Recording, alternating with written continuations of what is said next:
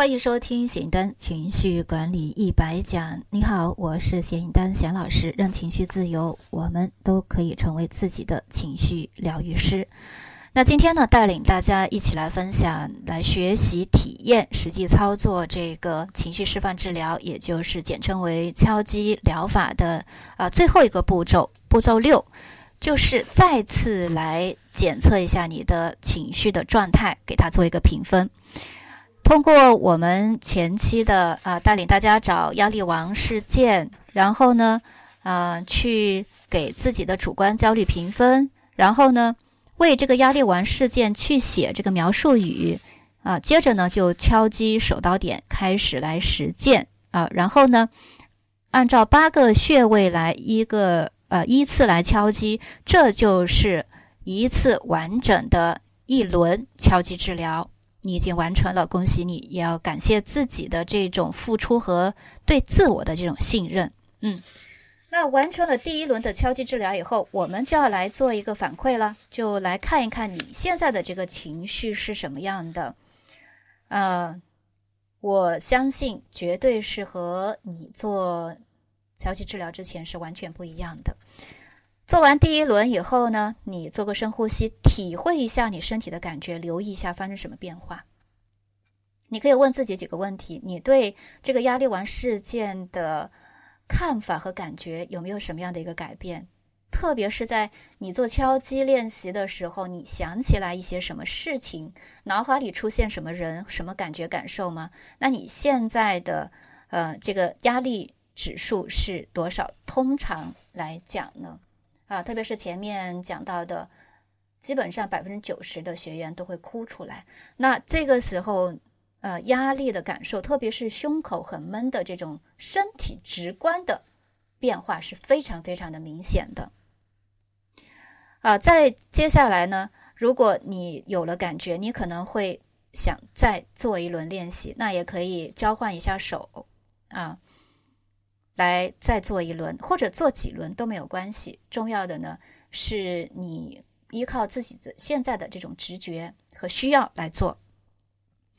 那有时候呢，呃，通常你会在做针对这个压力丸事件做敲击治疗的时候，其实你脑海里面会蹦出另外一件事情、另一种记忆、另一种体验、另一种感觉，然后你就会跳到那件事情去说，就是你会感觉失去。主题偏离主题了，你会说一些啊无关的事，这个都是正常的。那表示呢，你其实心理积压的待处理的这个啊负面情绪以及这些创伤事件其实很多。这个时候你就真正做到了一种觉知和觉察。我们可以呃做到嗯完成这个体验以后，接着为自己来做一份敲击治疗的计划。啊，我在十月份给自己做的这个计划呢，我自己都有啊八十七个事件。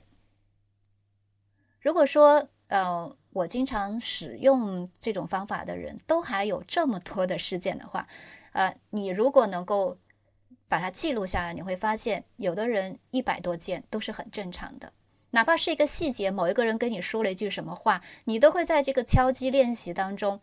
就像翻老底儿一样的，他们会翻出来，这些就是残留在你记忆深处的情绪的淤泥，我们一定要把它处理掉。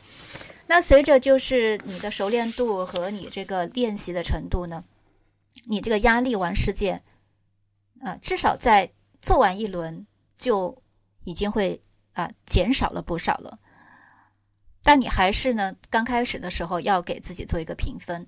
啊，以确保说你会有一个主观上的认识，还是一样的，从零到十分，你现在再给他评一个分，在面对这一件压力王事件的时候，你还是那么愤怒吗？还是那么生气吗？还是那么喘不过气来吗？啊，客观的去给自己评一个分，不管你的这种嗯带来的负面情绪是你身体上的，还是啊你心理还是情感上的，要有一个。啊，基本的认识就是我们需要时间去清理。我们说池塘的淤泥，它需要一点点的去啊放出来，去把它挖出来，去把它啊清理掉。这个是需要时间的啊！你不要指望说一次我就能解决我所有的压力，那是不太可能的不可能的。我们潜意识里面就是一个巨大的一个洞，一个黑洞，里面有一些埋藏的记忆也好，一些负面情绪，甚至是你都忘记掉，你都不知道的。这个非常多，在学员里面，他会突然跟我讲啊，老师，我又想起我小时候的事情。我都不知道它会影影响我现在等等等等，这个都正常的。所以你要知道的一点就是，我们做完一轮，我们去啊对比一下，做之前你的状态、你的情绪有了改善，那么这呃一轮敲击治疗就已经是有效果的了。